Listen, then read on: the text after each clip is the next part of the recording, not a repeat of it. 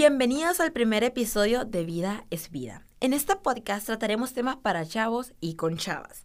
Sin duda alguna, vos y yo nos vamos a entender. Nosotras somos Mari Carmen. Catherine. y Fanny.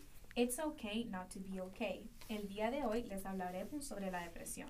Sabemos que es un tema un poco complicado y para algunos agobiante, pero trataremos de explicarlo de la forma más sencilla. ¿Sabían ustedes que la depresión es un trastorno mental tan frecuente que alrededor de 300 millones de personas en el mundo lo tienen? La verdad es una cifra bastante importante. De hecho, según la OMS, la depresión está catalogada como una discapacidad para no darle la importancia que esta enfermedad se merece. Otro dato curioso, ¿sabían ustedes que las mujeres son más afectadas por la depresión que los hombres. Si bien es cierto, esto no limita a que los hombres padezcan de depresión, pero las mujeres estamos más propensas a sufrirla. Incluso la depresión está presente hasta en los lugares que menos lo imaginamos. De hecho, en nuestros hogares, aunque no lo creamos, puede ser cuna de la depresión, ya sea por discordias familiares o por comentarios tan simples que para ellos pueden ser chistes o pueden ser comentarios sin importancia y para algunas personas puede ser el fin del mundo esos comentarios. Estás en todo lo correcto. Hay momentos que a todos nos han dicho comentarios negativos o desagradables que a veces no nos hubiera gustado haber escuchado y de cierta manera nos afectan gravemente. Créeme lo que sí. Durante la primaria a mí me pasó algo. Yo tuve problemas de sobrepeso. Para mí no era un problema eso porque para un niño no ve como qué problemas físicos tiene, sino que le parece algo común el niño siendo niño. Pero a medida que fue pasando el tiempo, a mí me empezaron a molestar por mi cuerpo, por cómo lucía. Y eran bromas o comentarios tan inocentes como qué cachetona o qué o gordita o ese tipo de cosas que todo el mundo miraba como un chiste, como algo bastante común. Pero poco a poco ese tipo de comentarios me fue marcando, haciéndome caer en una depresión que más adelante, muchísimos años después, me vine a enterar que tenía. Y sabes qué es lo más triste, que para nuestros papás como decirnos, ay gordita, mi cachetona, o tocarte, por decirle, las lonjitas, para ellos es entre comillas adorables y dicen entre comillas chistes, pero es- ellos lo que no saben es que nos pueden afectar a nosotros a un nivel que nos pueden llevar a eso, a la depresión. E incluso muchas veces en los colegios, en las redes sociales, nos molestan por nuestro peso, por nuestro físico, entre otras cosas. Pero cuando se trata de tus papás, como que afectan más, porque es alguien que, que vos amás, alguien con el que vivís, con el que compartís todos los días, y alguien que se supone que te tiene que conocer mejor que nadie. E incluso nuestros papás no se están dando cuenta que ellos mismos son los que nos provocan como esta ansiedad, esta depresión. Y qué triste, la verdad, porque se supone que ellos son los como tus rocas, te, te, te tienen que proteger de todo esto. ¿Y sabes de dónde vienen todos esos cambios? De tu mente. La depresión proviene de la mente. Tu mente controla absolutamente todo tu cuerpo, todo lo que hace de tu sistema digestivo, todo. Por lo tanto, nosotros debemos procurar tener una mente sana. Ustedes vayan donde el psicólogo, hablen y digan cómo se sienten. Porque tener depresión no es algo así como súper casual. Ay, tengo depresión.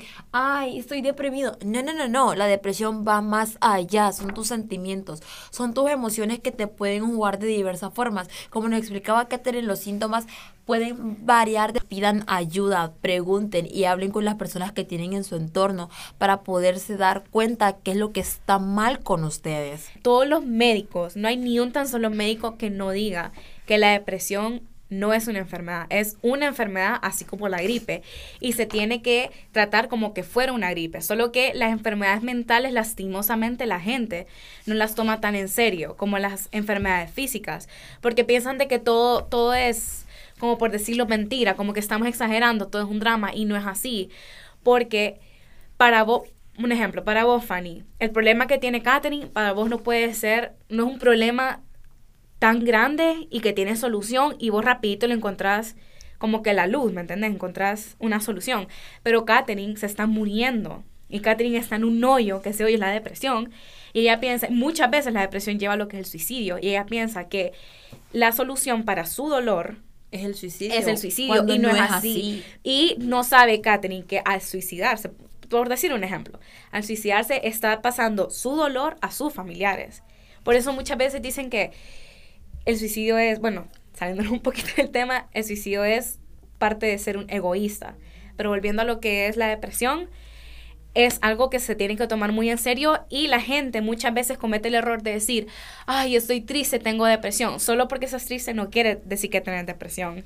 De hecho, la depresión se puede manifestar de diferentes formas y no es necesario estar triste para tener depresión. Correcto. Sabes, con el simple hecho de comer en exceso o hacer cosas que no te convienen, puedes estar en un cuadro de depresión. No estoy diciendo que por una cosita ya estás en depresión, sino de que se puede manifestar de diferentes formas de acuerdo a la persona.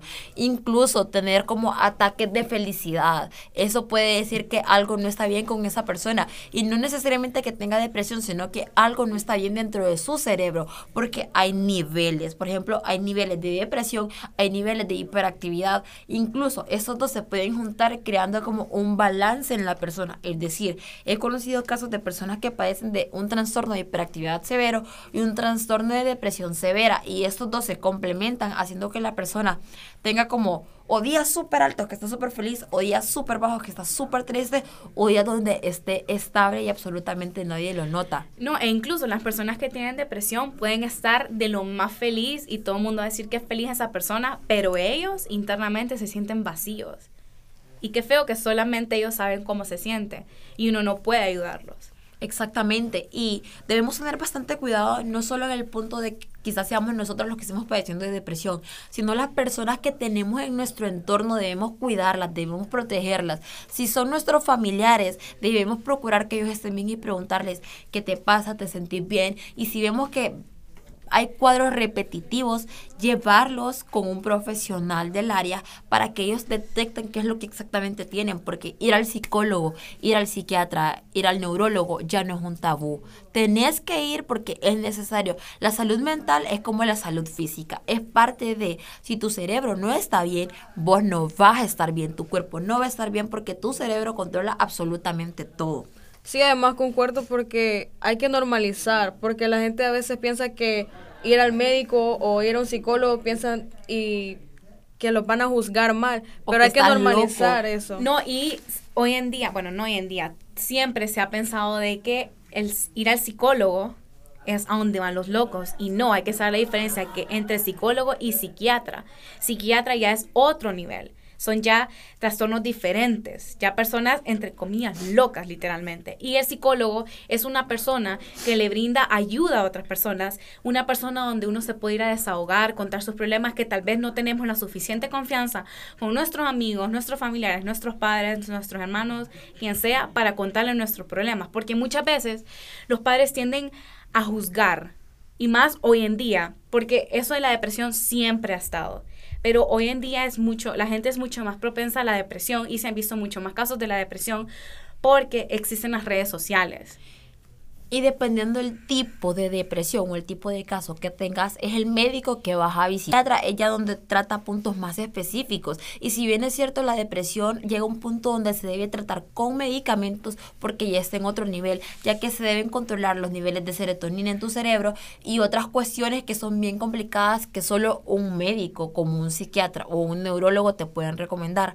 Así que no tengas pena de decir yo necesito ir al psicólogo, Correcto. yo necesito ir al neurólogo o yo necesito ir al psiquiatra, porque está bien. Es. Un médico es un médico, sea de lo que sea, así que no se limiten y visítenlos, pidan auxilio.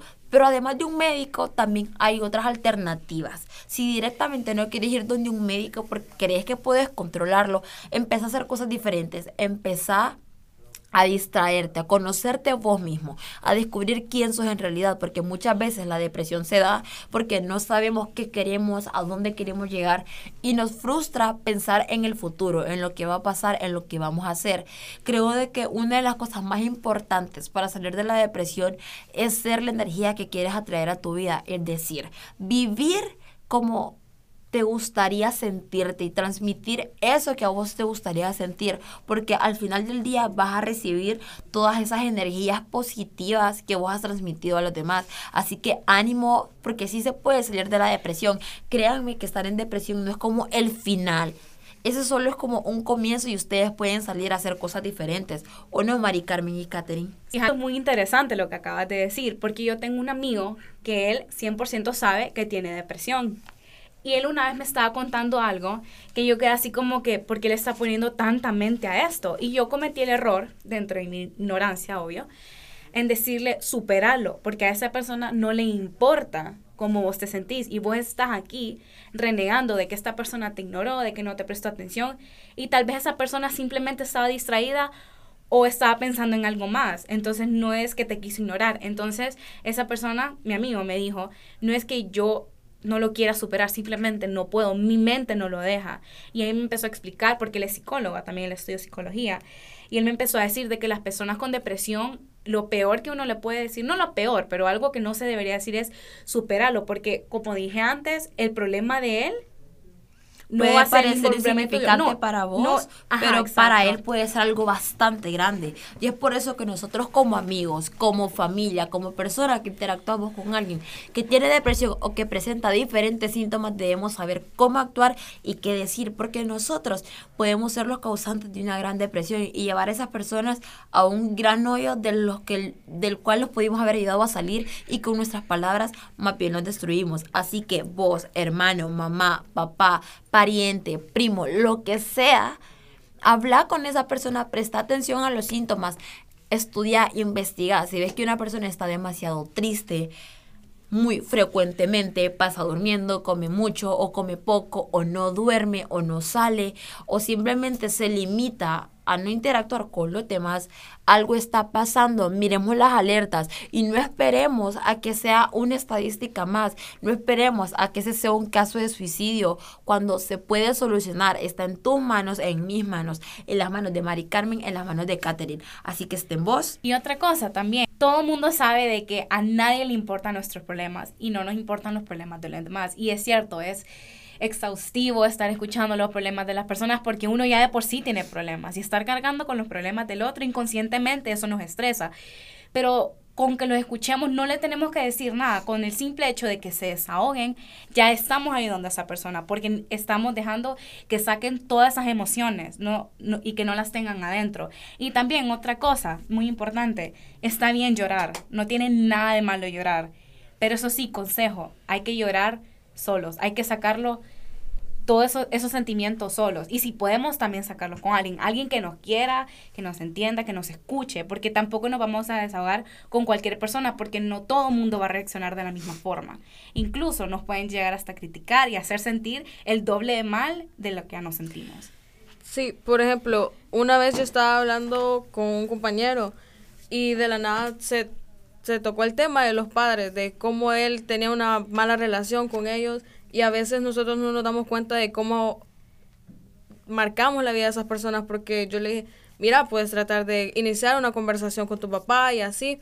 Entonces ese día ellos me dieron jalón a la casa. Entonces de la nada él comenzó a llorar, estaba llorando en el carro y se miró, dijo, papá, papá, y el papá no lo estaba escuchando porque estaba escuchando la música. Entonces de la nada dijo, papá, un poco más alto, y el papá le bajó la música sí, hijo. Entonces yo estaba viendo cómo había afectado a mi compañero, cómo él estaba buscando una manera de mejorar su relación con los papás. Entonces es bonito ver cómo cuando escuchas a alguien, cuando de verdad le tomas la importancia o un buen consejo, ellos lo van a tomar en cuenta y van a intentar mejorar esa relación con sus padres o con el mundo en general, porque ellos también se tienen que sentir cómodos, tienen que percibir que están en un, en un ambiente sano y libre para ellos. El punto es establecer un vínculo, que vos como fam- vos como familia hagas un cambio y podamos transformar y ayudar a todas aquellas personas que lo necesitan. Seamos observadores, démonos cuenta de lo que está pasando y por favor, denle amor a todas esas personas que tienen a su alrededor, porque en serio no sabemos qué pueden estar pasando. Si ustedes pueden decirle algo bonito, díganlo, porque eso que ustedes dijeron, esas palabras pueden transformar la vida de alguien Concuerdo. y quizás cambiar la decisión que esa persona tenía para ese día. Exacto. Así que en tus manos está el destino de las personas que tenés a tu alrededor. Como dicen, hoy por ti, mañana, Mañana por, por mí. mí. Chao, chao. Gracias.